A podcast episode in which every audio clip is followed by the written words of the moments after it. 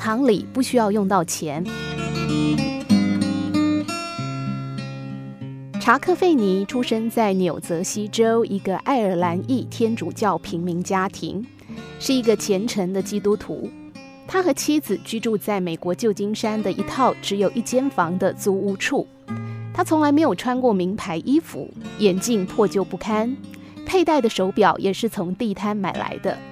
他不爱美食，最喜欢的是价格低廉的烤奶酪和番茄三明治。他没有自己的车子。外出通常都是搭公车，他用的公事包是一个布袋。另外，如果你跟他一起到小酒馆坐坐，他一定会仔细核对账单。如果你住在他家里，睡前他一定会提醒你要记得关灯。你会很奇怪，这么一个贫穷而吝啬的美国老头有什么好说的呢？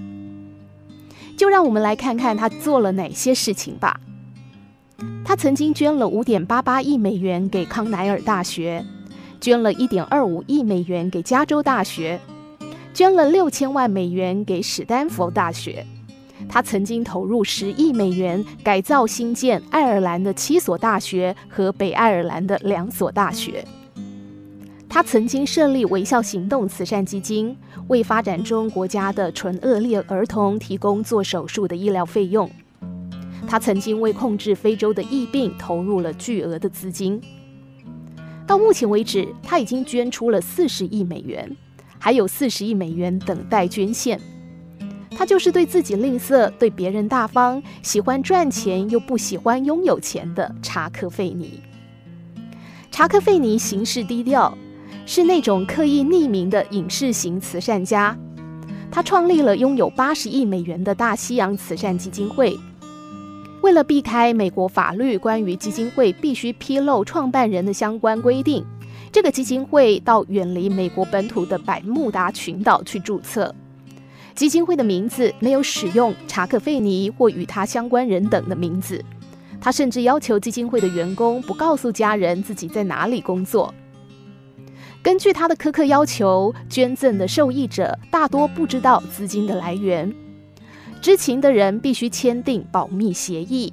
如果向外界透露相关消息，资助将立刻停止。一直到一九九七年，查克·费尼经营的免税购物连锁店被收购，大家才知道费尼在该公司的股份已经全部移交给大西洋慈善基金会。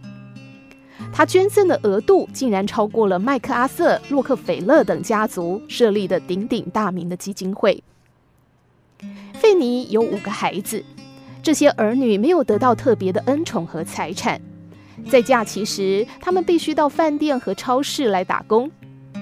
女儿十几岁的时候，跟好朋友打了长途电话，父亲收到长长的电话账单，立刻切断了家中电话，并且贴出一张市区地图，上面标示着附近地区公用电话的位置。接着，他还把账单寄到他女儿朋友的父亲那里。女儿当时觉得很尴尬，但她后来觉得父亲这么做很正确。对于费尼隐姓埋名捐赠家产，子女们也很赞成，这让他们和正常人无异，不必受到特殊的待遇。在大西洋慈善基金会的理事会记录上留下了费尼的一段话，他说。我认为，除非富人们用财富来帮助做有意义的事，要不然他们会在无形中给未来的一代制造不少麻烦。与喧嚣的商业世界相比，这位商业巨子的安静显得如此独特。费尼的诸多慈善项目当中，有一个叫做“微笑行动”，主要资助发展中国家唇腭裂儿童接受整形手术。有一次，他在一处候诊室看到了一个准备接受手术的女孩。女孩当时用手遮着嘴，他忍不住激动。做完手术之后，女孩微笑着。费尼说，在这样的时刻，他才会觉得财富是有价值的。查克·费尼有两个愿望，一个是在二零一六年前捐光剩下的四十亿美元。现在这笔钱正以每年超过四亿美元的速度流向世界各地需要的地方。在费尼看来，这个世界上有太多的人需要帮助。他笑着说：“这钱要是不能花掉，他死了都不会瞑目。”这样的态度为富豪们树立了榜样，享受生活的同时做出馈赠。据说，比尔·盖茨和华伦·巴菲特也深受他的影响，并且已经付诸行动。